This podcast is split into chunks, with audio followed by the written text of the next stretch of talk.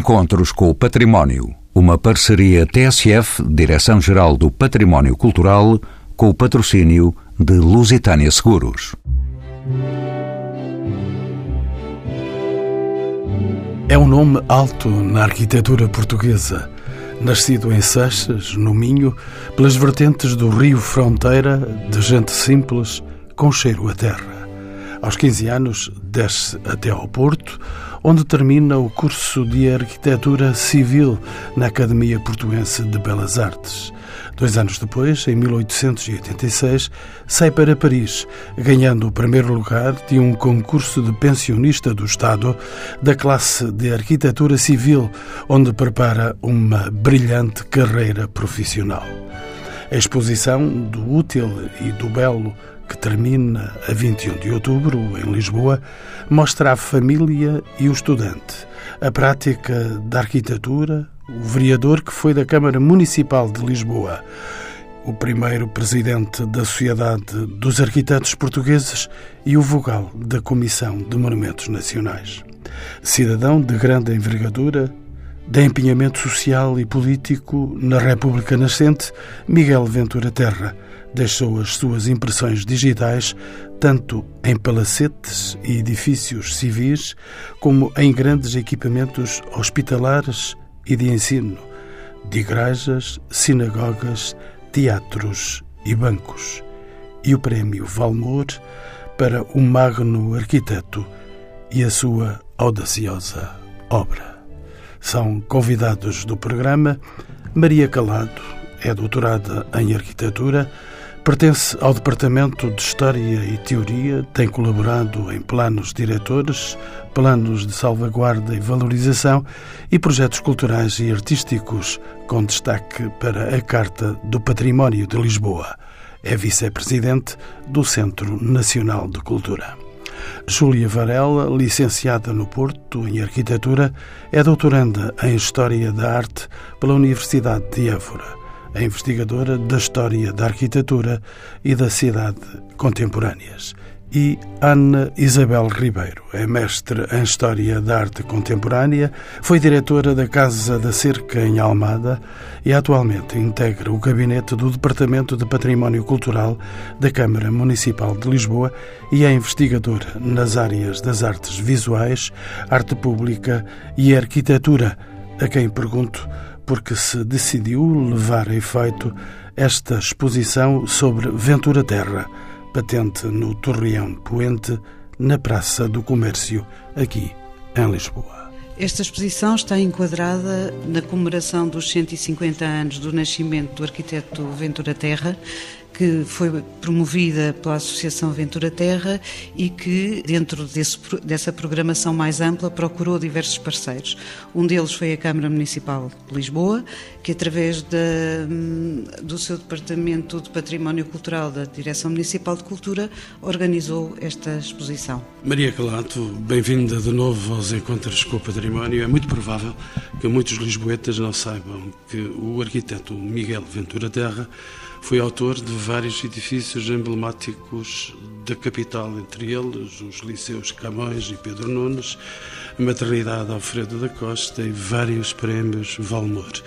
Podemos considerar Ventura Terra como um arquiteto de Lisboa? É, Ventura Terra é de facto o grande arquiteto de Lisboa, não o único, mas é o arquiteto de Lisboa e do país, de todas as eh, obras que aí referiu, que são muitíssimo importantes, eu acrescentaria o edifício de, das Cortes, da Assembleia da República, a nossa Casa Comum, eh, que é muito importante. É um arquiteto de Lisboa, ele escolheu Lisboa para se instalar logo que regressou de Paris, onde ele teve um percurso brilhante, uh, e foi em Lisboa que trabalhou e foi em Lisboa que construiu a sua própria casa. Sendo ele um homem do Norte. Sim, ele era um homem do Norte e tem um percurso interessante e importante, para além da genialidade do próprio homem, ele tem um percurso num contexto muito certo. Ele é de Caminhas, está ligado a uma família de artesãos, dizíamos hoje, de designers, de produtores de madeira, vai para o Porto, entra na Escola de Belas Artes exatamente no ano em que se dá a reforma da, da educação a nível do ensino artístico, nomeadamente da arquitetura. Ele pertence à primeira geração que vai fazer o curso de arquitetura civil, dentro das belas artes e com um ensino básico de desenho, mas é um curso já especializado em arquitetura civil que vai prepará-lo para uh, um percurso internacional, no caso de, como aconteceu, ele se vir a candidatar e vir a ser premiado. Portanto, ele já estuda uh, não só o desenho e, e todo aquilo que diz respeito às belas artes, pintura, escultura, mas ele estuda construções, ele estuda a legislação de arquitetura, ele estuda a parte técnica da modernidade e aproveita de uma forma espetacular essa estadia no Porto. Ele trabalha em simultâneo e consegue até fazer, em alguns casos, a passagem a, por dois anos quase ao mesmo tempo e depois vai para Paris embora a sua ligação ao Norte e ao Porto esteja sempre muito presente, porque ele é um homem de afetos, é um homem de amigos, e no Porto tem grandes amigos a nível das artes, nomeadamente Teixeira Lopes, eh, mas ele vai para Paris e a partir da sua entrada na Escola de Belas Artes de Paris, onde ele também teve um enorme sucesso e um desempenho, e para além de tudo mais que viu na cidade, a partir daí ele é um arquiteto do mundo, e depois, quando vem com toda a sua preparação, inclusive com o diploma de arquiteto francês, ele não podia estabelecer-se num contexto muito regional, que o Porto ainda era na altura, e é Lisboa, e a partir de Lisboa, com, também com toda a sua preocupação de envolvimento cívico e todos os seus compromissos sociais e políticos, Lisboa não podia ser senão o seu local. Ana Isabel, parabéns por esta exposição, de que também é comissária. Como sabe, Miguel Ventura Terra, acabamos de o dizer, nasceu em Sanches, no Conselho de Caminha, em 1866 e foi o 13 terceiro filho de um casal de origens humildes e que, apesar disso, conseguiu dar ao filho uma educação superior a ponto de receber uma bolsa de arquitetura para Paris onde permaneceu 10 anos. Até que ponto este percurso especial de Miguel Ventura Terra influenciou a obra deste arquiteto? Eu penso que há dois momentos uh, encadeados com esses que referiu que acabam por determinar aquilo que vai ser o arquiteto Ventura Terra e o arquiteto Ventura Terra também como homem, como indivíduo. E, aliás, aproveito também para, para dizer que esta exposição, o, o que traz novo relativamente a outras é exatamente isso: é mostrar um homem e um arquiteto, duas coisas integradas, mostrando o seu percurso como pessoa, como arquiteto e como cidadão. E que são essas três vertentes que são, do, do, nosso ponto de vista, determinadas exatamente por essas origens humildes e depois, como a professora Maria Calado também já falou, a sua passagem por Paris. E que são muito estruturantes. Ele, de facto, pertence a uma família muito pobre. Três irmãos partem para o Brasil, como partiram muitos outros do norte do país. Um deles uh, faleceu dois anos depois, mas estamos a falar em irmãos que vão para o Brasil, vai um com 13 anos e depois um com 10 anos e que acabam por ser grandes construtores civis uh, no Rio de Janeiro e com quem ele mantém sempre, eh, lá está, o homem de afetos, que também já foi aqui referido, uma grande ligação. E eu penso que há aqui determinadas marcas, é evidente que há aqui uma parte imaterial e um bocadinho, se calhar, também especulativa, mas que, que a exigência e o rigor que ele, por exemplo, colocava uh, nos seus trabalhos de arquitetura, quando os orçamentava, a economia de meios, uh, o respeito estrito pelo orçamento, tem muito que ver com isso. Outra forma também que ele manifesta que não se esquece dessas origens é, talvez também pelo facto de não ter tido filhos, a sua casa na rua Alexandre Herculano era a casa Ventura Terra, família Ventura Terra. Foram muitos os seus sobrinhos que vinham para Lisboa e aqui estudavam, uh, e ficando em casa dele, com estudos muitas vezes pagos por ele. Um, e, e, e, portanto, esse reconhecimento, até quando ele regressa de Paris uh, e faz eh, várias viagens de, de, até Caminha, até Seixas, ele vai sempre como fosse beber alguma robustez, como se isso, o, o, portanto, o fortalecesse também como pessoa. E, aliás, esse, o, ato também de generosidade maior é visível no seu próprio testamento, que ele faz uma semana antes de falecer, que ele tem consciência de que está de facto bastante mal, tem 53 anos, e o seu uh, testamento é um ato de generosidade muito grande. Lá está, para com a família, para com alguns de, intelectuais e, e, amigos muito próximos, como o Veloso Salgado ou os Teixeira Lopes, mas também é generoso relativamente ao futuro e ao apoio que ele quer deixar aos jovens estudantes, sejam rapazes ou raparigas, que se queiram dedicar ao estudo das belas artes.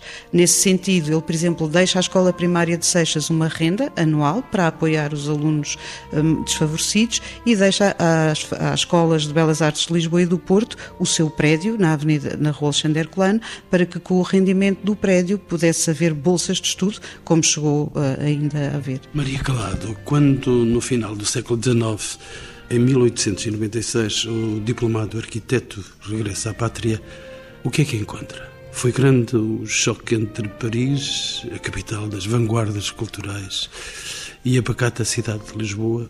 Como era então o ambiente político e social em Portugal nesse tempo? Era o ambiente do final da da monarquia e de, já de, de, da transição para do, ou de um pronúncio da República. Vale a pena lembrar ainda da sua estadia em Paris, onde ele vem como arquiteto diplomado pelo Estado francês, que não era eh, não, não fazia parte da formação corrente da Escola de Belas Artes, ele cumpriu todo o percurso e licenciou-se, diríamos hoje, na Escola de Belas Artes e depois faz ainda um exame de arquiteto diplomado pelo governo francês, que era difícil e raro. Nem todos os arquitetos franceses conseguiam automaticamente aquele diploma. Alguns eram só arquitetos provinciais ou diocesanos. E ele em Paris bebe muito, não só do que aprende em para se formar como um profissional da arquitetura, mas do que aprende na cidade. Era um homem curioso. Eh, ele chega, quando chega, no ano em que chega a Paris, estava a Torre Eiffel em construção. E ele refere-o até numa carta à irmã, todo o entusiasmo. Imagina que está a Torre Eiffel.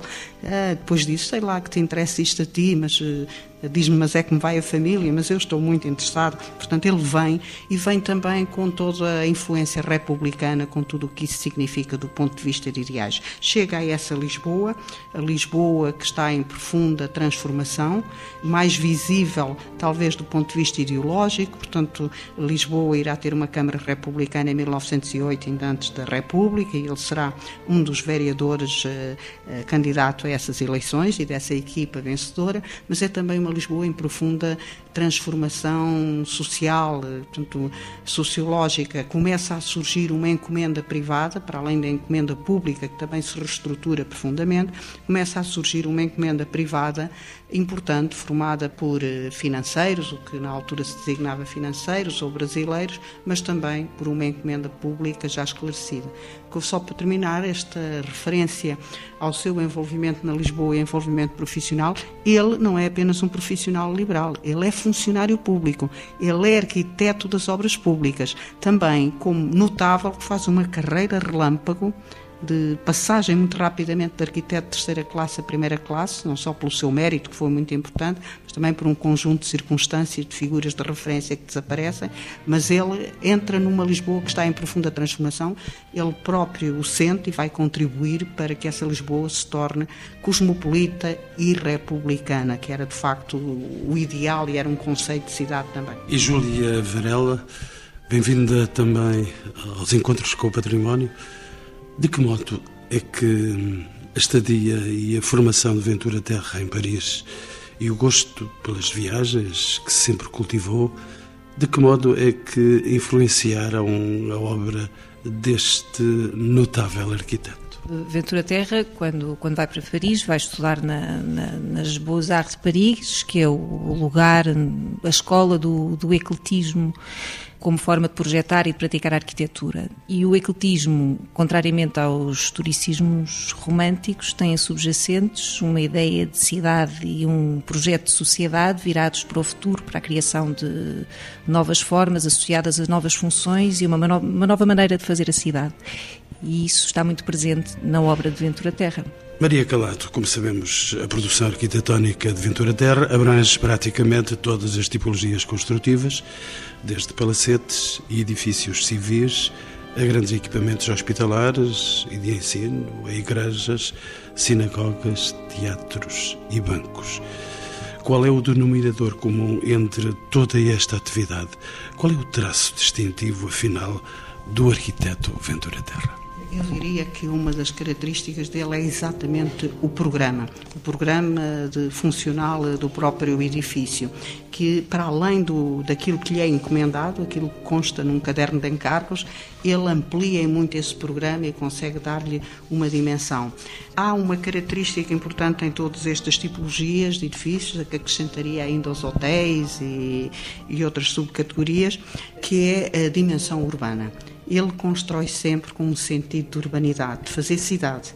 Isso é muito importante. Ele é, é de facto de uma tradição do ecletismo que predominava na Escola de Belas Artes Francesa e que ele traz, mas é aquilo que se chama o ecletismo racionalista, portanto, aquele ecletismo que acredita que a tradição clássica será universal e que faria dele hoje alguém notável na história da arte internacional, como fez de, de Perret, de grandes arquitetos franceses, que acreditaram que era por ali que o futuro, a tradição clássica, dava todas as receitas. E ele, de facto, teve essa compreensão, teve essa visão. É um arquiteto da urbanidade. Lembramos, por exemplo, do Liceu Camões, o Liceu Camões que nós hoje vemos com muros. O Liceu Camões abria-se para a cidade. A maternidade, embora construída muito posteriormente, abria-se para a cidade os teatros, o Teatro Politeama, com uma pequena frente e um enquadramento urbano, que tinha, o teatro era privado, não é? uma encomenda privada, mas ele dá-lhe uma dimensão de fachada urbana. E a Assembleia da República, penso que é o caso mais notável.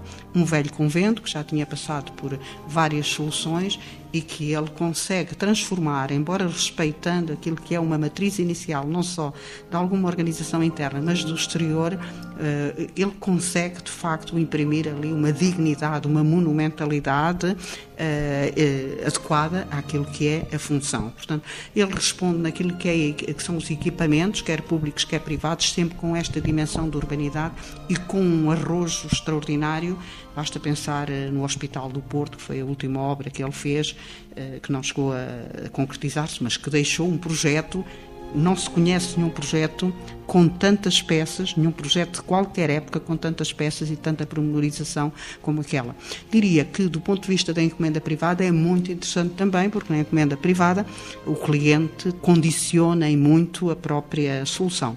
Embora a encomenda de Ventura Terra tem, acaba por ter sempre uma relação com ele próprio. Ele ou já tem relação com os proprietários ou acaba por fazer relações de amizade. Ele era de facto uma pessoa que era bastante afetivo e gostava de conviver e de, de, participar.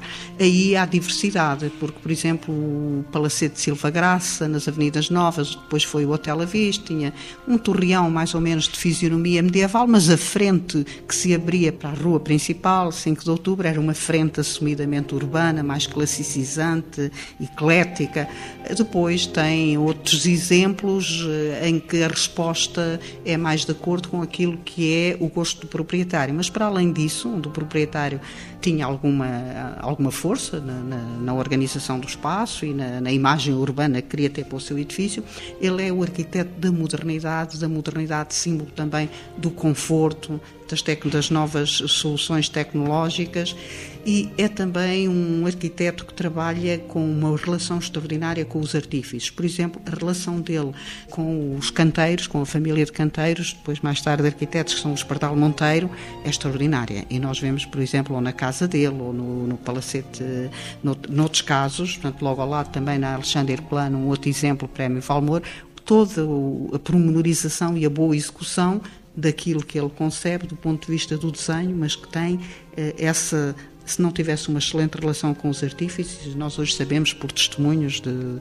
de quem ouviu todos esses relatos, essa relação entre o arquiteto e o artífice, que é muito do Norte. Eu penso que isso era qualquer coisa que ele leva da sua tradição do Norte e que mantém. O Norte, por tradição, constituía bem e, e tinha uma boa execução. E ele aqui encontra uma relação, quer com as casas fornecedoras do equipamento de conforto, quer com os artífices, que, canteiros e pintores, uh, várias casas que são sempre casas muito excepcionais. Eu estou a lembrar-me, por exemplo, do edifício que é a atual Ordem dos Engenheiros, que era a Casa Artur Prata, a casa de um músico que também é colecionador, que também é escultor, que também é pintor, em que a fachada principal, que dá para a frente urbana, é bastante simples, eh, muito planimétrica, a fachada posterior é onde ele deixa o próprio proprietário exprimir o seu gosto e onde ele próprio tenta identificar o gosto do proprietário. Júlia Varela, uh, o arquiteto Miguel Ventura Terra é um homem do Norte, como acaba de dizer Maria Calado, uh, já o tínhamos dito também antes.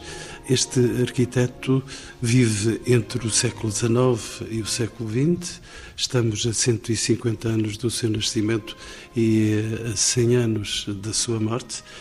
Júlia Varela começou também o início do século XX e as décadas que antecedem a Primeira Guerra, então chamada Belle Époque, acarretam na Europa um tempo de evolução e de atividades fervilhantes na sociedade e na cultura. Em que movimento podemos inserir a arquitetura de Ventura Terra? Qual era a sua filiação artística? Ficou pelo romantismo, pela arte nova? Por onde é que ele andou? Por onde é que ele está?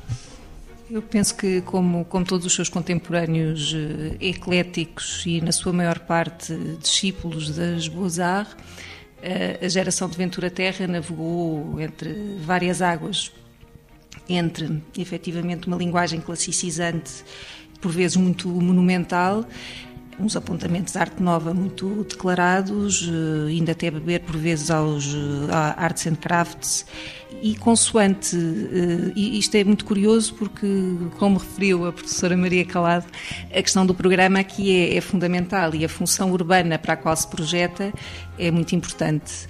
Assim, encontramos muitas vezes em edifícios de cariz mais representativo uma linguagem mais classicizante e monumental, como encontramos no, na Rua do Ouro, no Banco, que projeta para a Rua do Ouro e numa linguagem mais eh, corrente, digamos, um, nos prédios de rendimento, mas sobretudo em casas unifamiliares fora de Lisboa, ou mesmo dentro de Lisboa, mas eh, de menor dimensão, uma linguagem muito mais austera e despojada que aponta para um sentido urbano diferente. Maria Calado, como sabe, como ninguém, que Adães Bermudes e Ernesto Corrodi e um pouco mais tarde Raulino e Norte Júnior são, em Portugal, alguns dos arquitetos contemporâneos de Ventura Terra.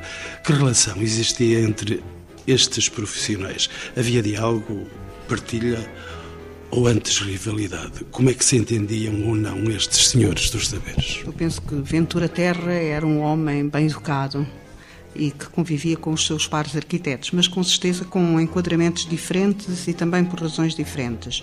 É que todos eles são muito distintos. Eu começaria logo pelo Raulino.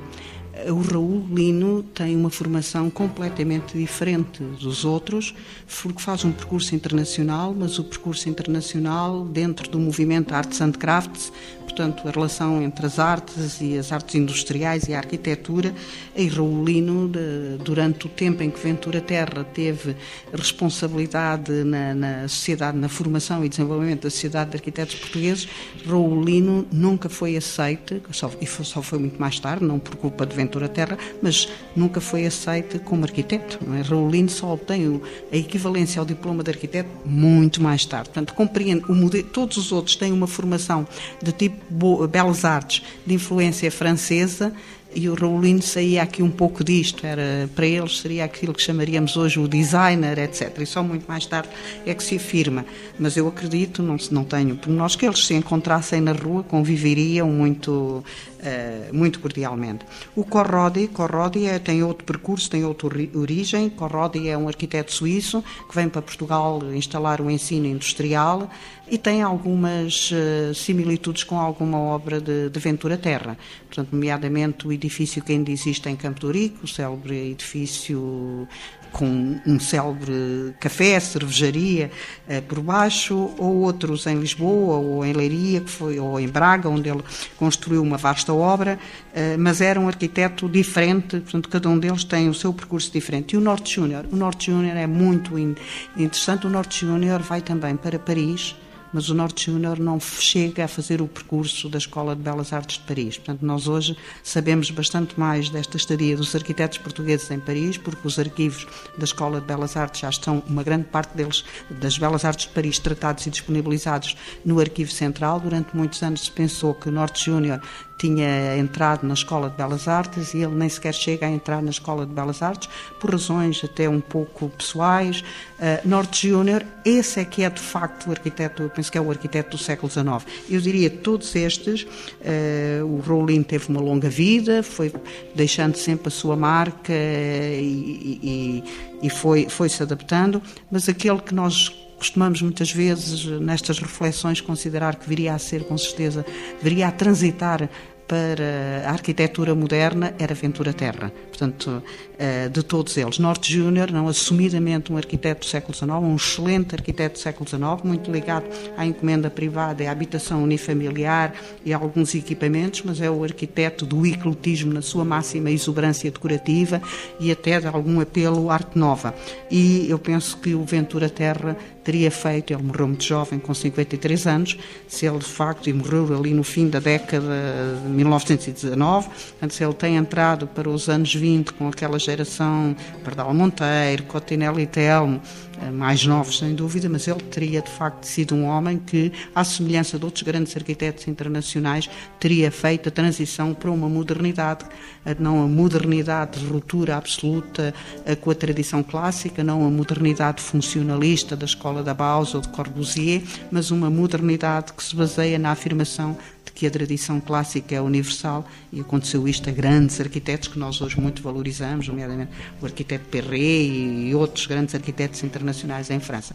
E acho que ele seria um grande arquiteto internacional, reconhecido internacionalmente, se tem continuado a trabalhar. Ana Isabel Ribeiro, pareceu-me querer juntar algumas notas ao que estava a dizer a professora Maria Calado. Uh, só acrescentar relativamente a este conjunto de arquitetos que Adens Bermudes é, talvez de todos eles, o que estará mais próximo de Ventura Terra. Está mais próximo no seu percurso parisiense e está também penso eu, resultado dessa aprendizagem parisiense, eles terão um percurso muito próximo, de uma grande proximidade. E não é por acaso que é exatamente com Adés Bermudes e com Álvaro Machado, outro arquiteto deste período que também passa por Paris, portanto é com Álvaro Machado e Adés Bermudes e Ventura Terra que serão lançadas as bases da primeira Sociedade dos Arquitetos Portugueses. E, portanto, esta consciência do ser arquiteto, este ecletismo que, que aqui se falou, esta vivência da intensidade do curso tão diversa que, do que acontecia em Portugal na mesma altura. Uh, não falámos ainda aqui deste percurso, mas há aqui um fator que, importante que tem que ver um bocadinho com o modelo de ensino, o ensino uh, académico, com a aula de cátedra, mas também em Paris existiam os ateliês. Havia os ateliês internos e os externos. Os internos eram professores que eram indicados pela própria academia, os externos muitas vezes eram pagos pelos próprios alunos, os, os mestres dos ateliês. E Ventura Terra não trabalha, não frequenta um ateliê qualquer, frequenta o arquiteto, uh, o ateliê do arquiteto Vitor Lalu, que é o arquiteto da Gare d'Orsay, e que, segundo dizem, o convida a, a ficar em Paris para trabalhar com ele, renunciando à nacionalidade portuguesa, o que o Ventura Terra não faz. E dentro destes ateliês, as discussões que existiam com o mestre do ateliê, entre os, entre os próprios colegas, e não nos podemos esquecer que, que é uma altura também de uma grande efervescência e de grandes descobertas a nível da tecnologia e utilização de materiais também de construção, e a visibilidade social e profissional que os arquitetos tinham já em França, que já estavam desde pouco depois da segunda metade do século XIX organizados nas suas estruturas de classe. E voltando atrás, portanto, isso faz com que, ao chegarem a Portugal, ou ao haver necessidade de um contexto de intervenção, que já foi aqui falado, em que não era reconhecido aos arquitetos a formação e, no fundo, o direito de serem eles a tomarem em mãos as questões estéticas, também aliadas à técnica, que é uma das características de formação eclética destes arquitetos, há uma tomada de consciência e da necessidade de defender os seus interesses enquanto grupo profissional e afirmação social e cultural da arquitetura. E é nesse sentido que estes três arquitetos que vêm de Paris vão formar a Sociedade dos Arquitetos Portugueses, da qual Ventura Terra será o seu primeiro presidente. Olhemos Júlia Varela, olhemos o Palacete Mendonça, Prémio Valmor, em 1909. Ele é um dos edifícios civis que marca tanto a pujança económica do seu proprietário como o gênio criativo, o gênio criativo do arquiteto denominada. Que relação existe de facto entre a encomenda e o autor do projeto? Corresponde corresponde a obra às expectativas do proprietário? Eu penso que o Palacete Mendonça é precisamente um exemplo muito evidente do que era esta burguesia em ascensão, a instalar-se nas Avenidas Novas. O Palacete Mendonça situa-se junto no, no alto do parque, na orla do que viria a ser o grande Parque da Liberdade, planeado desde finais do século XIX, e quando a encomenda da obra Ventura Terra, quando aparece o projeto de Ventura Terra em 1902, essa encomenda surge da parte também de um, de um homem com origens, não diria tão humildes quanto as de Ventura Terra, mas com um percurso de rapidíssima ascensão enquanto roceiro em São Tomé.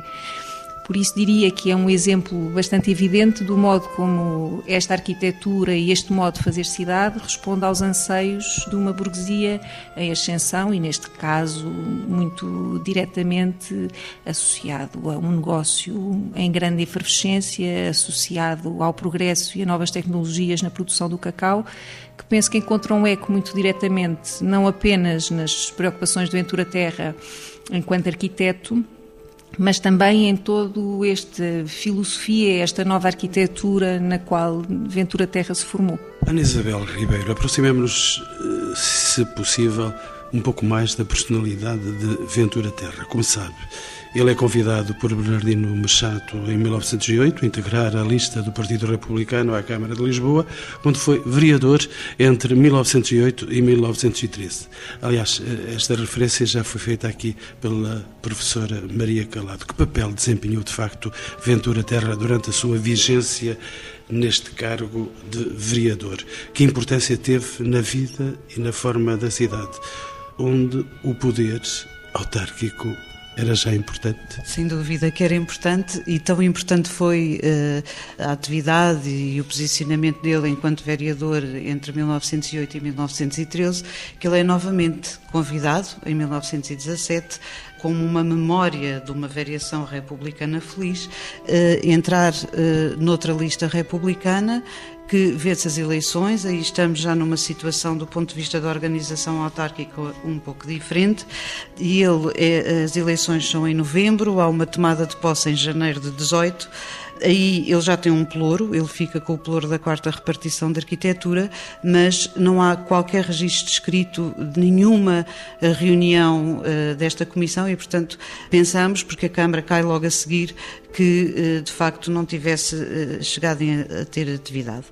Ao contrário destes anos que ele está de 8 a 13, em que ele se encontra, no fundo, inserido num grupo que também espelha o, o, que é a cidade republicana e os ideais republicanos. Há médicos, há veterinários, há farmacêuticos, há comerciantes, enfim, e ele é o único arquiteto, e portanto há uma preocupação comum e inicial que é, eh, portanto, acabar com os monopólios que estão ligados à Câmara Monárquica, equilibrar as finanças da própria Câmara e começar a projetar para uma cidade que não é a Lisboa monárquica. A Lisboa republicana é toda outra coisa. Não é uma Lisboa que se desenvolve e cresce para norte, é também uma Lisboa onde vivem Vivem estes burgueses em ascensão, vivem os grandes burgueses, mas também vivem pessoas no Casal Ventoso, por exemplo. E há uma Lisboa que é olhada de outra forma, não só no seu potencial de especulação e crescimento urbano, mas também o espaço público é entendido de outra maneira como um espaço de lazer e fruição, que tínhamos já aquele apontamento da Avenida da Liberdade. Por isso, o Ventura Terra irá estruturar o seu pensamento logo na primeira reunião, propondo o direito de intervenção das câmaras municipais nas estéticas da cidade. Isto também é uma guerra republicana eh, dos municipalistas e da autonomização das próprias câmaras relativamente ao Estado. No ano seguinte, a proposta que ele faz no sentido da criação de uma comissão de estética municipal responde exatamente e o seu enunciado tem que ver com esta preocupação. Ele eh, irá pegar no projeto do Parque Eduardo VII, também muito como um espaço de cultura. Ele propõe um palácio de exposições e festas, propõe um espaço de vivência urbana, ao contrário do que existia, tanto o anterior projeto entendia o parque mais como um, não como uma parte da cidade, mas como um refúgio dentro da cidade com um caráter mais contemplativo. A proposta de Ventura Terra é um parque interativo e vivenciado. Depois, também essa preocupação da circulação da cidade, da cidade fluir nas suas artérias e de atendendo ao aumento também do tráfego, quer pedonal, quer de própria circulação viária. Ele tem outra proposta também bastante interessante, que no fundo diríamos que é o pelágio daquilo que é Rio Rivoli em Paris, que é a proposta que ele tem para a Rua do Arsenal, eh, que era uma proposta engenhosa, enfim, de esventrar eh, o piso térreo do, do, dos prédios existentes na Rua do Arsenal, criando uma arcaria semelhante à que existe no Terreiro do Passo e depois acrescentando dois pisos, e, e o que contribuiria para o embelezamento, para a higienização, enfim, que são palavras uh, para a estética urbana, que são de facto conceitos que são difusos do ponto de vista teórico e objetivo, mas que é um léxico bastante utilizado. E por fim, logo nesta primeira reunião, o que ele também propõe é o estudo da planta, dos melhoramentos da cidade, em que prevê logo a localização daquilo que ele depois também irá projetar, que é uma ponte sobre o Tejo que saía do Alto de Santa Catarina e que do lado uh, na margem sul, em Almada, chegaria ao Castelo de Almada. Quem não fez projetos para a passagem deste Tejo grande que está aqui diante dos nossos olhos, Maria Calado, estamos a ver Ventura Terra a subir e o tempo a ficar para trás para este programa. Em 1897, só mais este pormenor, eh, Ventura Terra é nomeado vogal da Comissão dos Monumentos Nacionais, onde permanece até a morte. No entanto, o arquiteto não hesita, por exemplo, em propor a demolição de edifícios históricos no Funchal por razões funcionais e higienistas, como diz a história. Como é que se compatibiliza no arquiteto o incipiente entendimento do património com esta visão de progresso tão cara e tão ao espírito da época, Maria Calado. Ele, vai entrar na Comissão Arquiteto Ventura Terra, na Comissão de Monumentos Nacionais, em representação exatamente do Estado, não é? nas suas funções que ele tinha como arquiteto das obras públicas. E é chamado ao Funchal, pelo engenheiro responsável eh, pelo Porto, para fazer um projeto e fazer um estudo. Eu penso que ele não está contra o património. Ele faz, levanta, faz um levantamento, que é muito importante, depois faz uma proposta, uma proposta desenhada, sem ser muito pormenorizada, e, de facto, a dimensão higienista e a dimensão de fruição social eram para eles mais importantes. Não esquecer que Ventura Terra é um arquiteto republicano, da cidade republicana, diria um arquiteto republicano, maçónico, com tudo o que significa a maçonaria na Primeira República, isso.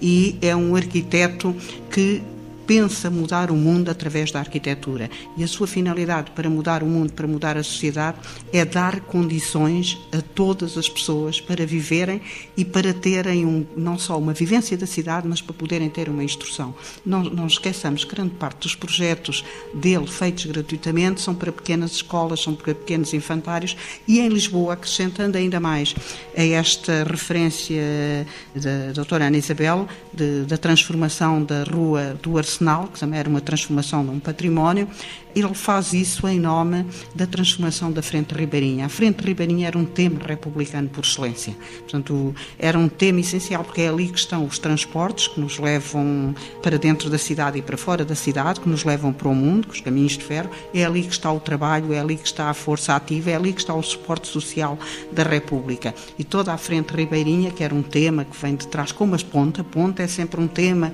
eh, que tem essa referência, é muito importante. Portanto, para além dos jardins são transformados em jardins urbanos na Lisboa, que já está projetada por Sano Garcia, que era um monárquico e com grande oposição de, desta jovem república. Ele é um arquiteto que procura eh, dar uma identidade a Lisboa e dar uma identidade às cidades.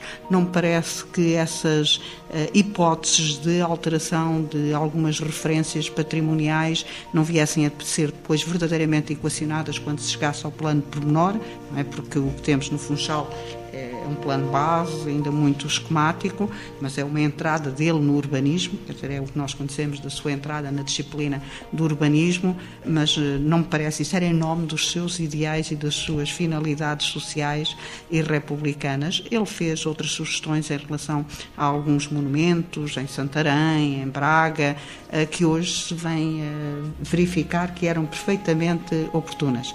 Portanto, essa preocupação do património era grande e ele fazia-o em, não só na sua própria opinião, mas penso que muito em representação daquilo que era uh, o organismo público que ele representava, porque ele estava dependente de um engenheiro.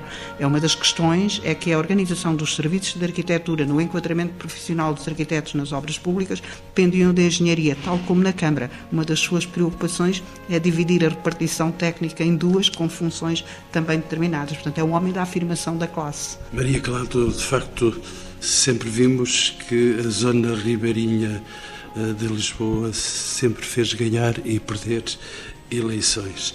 E estamos nós também já a finalizar a nossa conversa. Deixem-me só uh, lançar esta questão.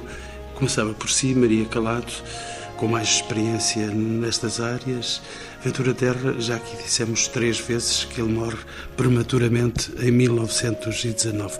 Podemos conjecturar como seria a sua evolução na prática da arquitetura? Por onde é que ele iria?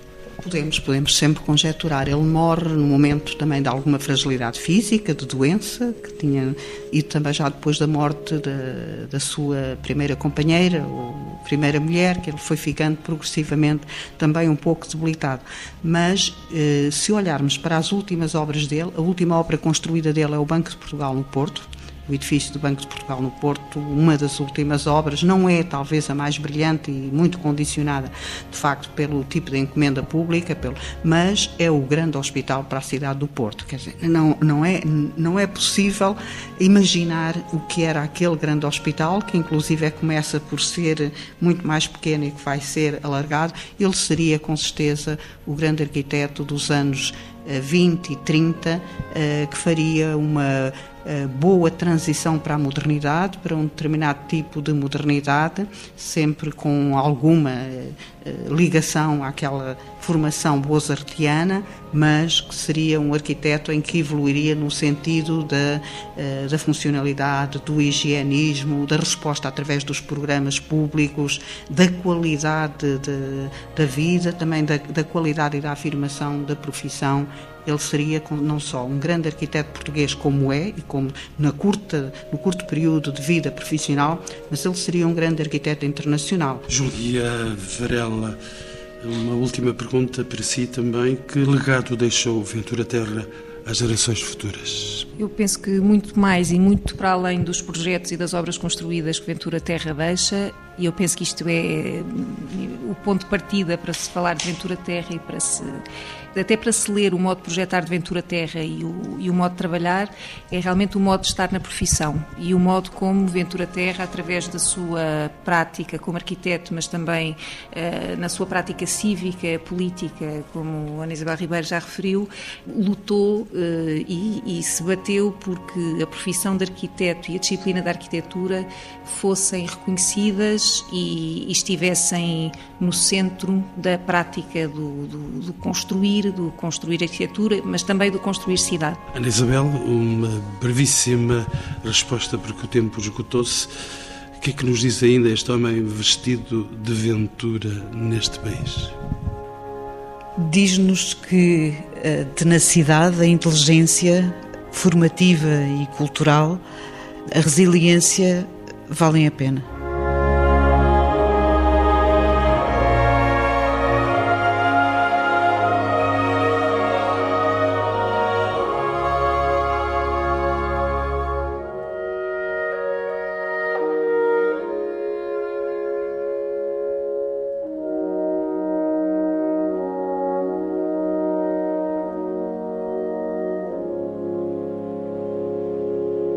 Encontros com o Património. Uma parceria TSF, Direção-Geral do Património Cultural, com o patrocínio de Lusitânia Seguros.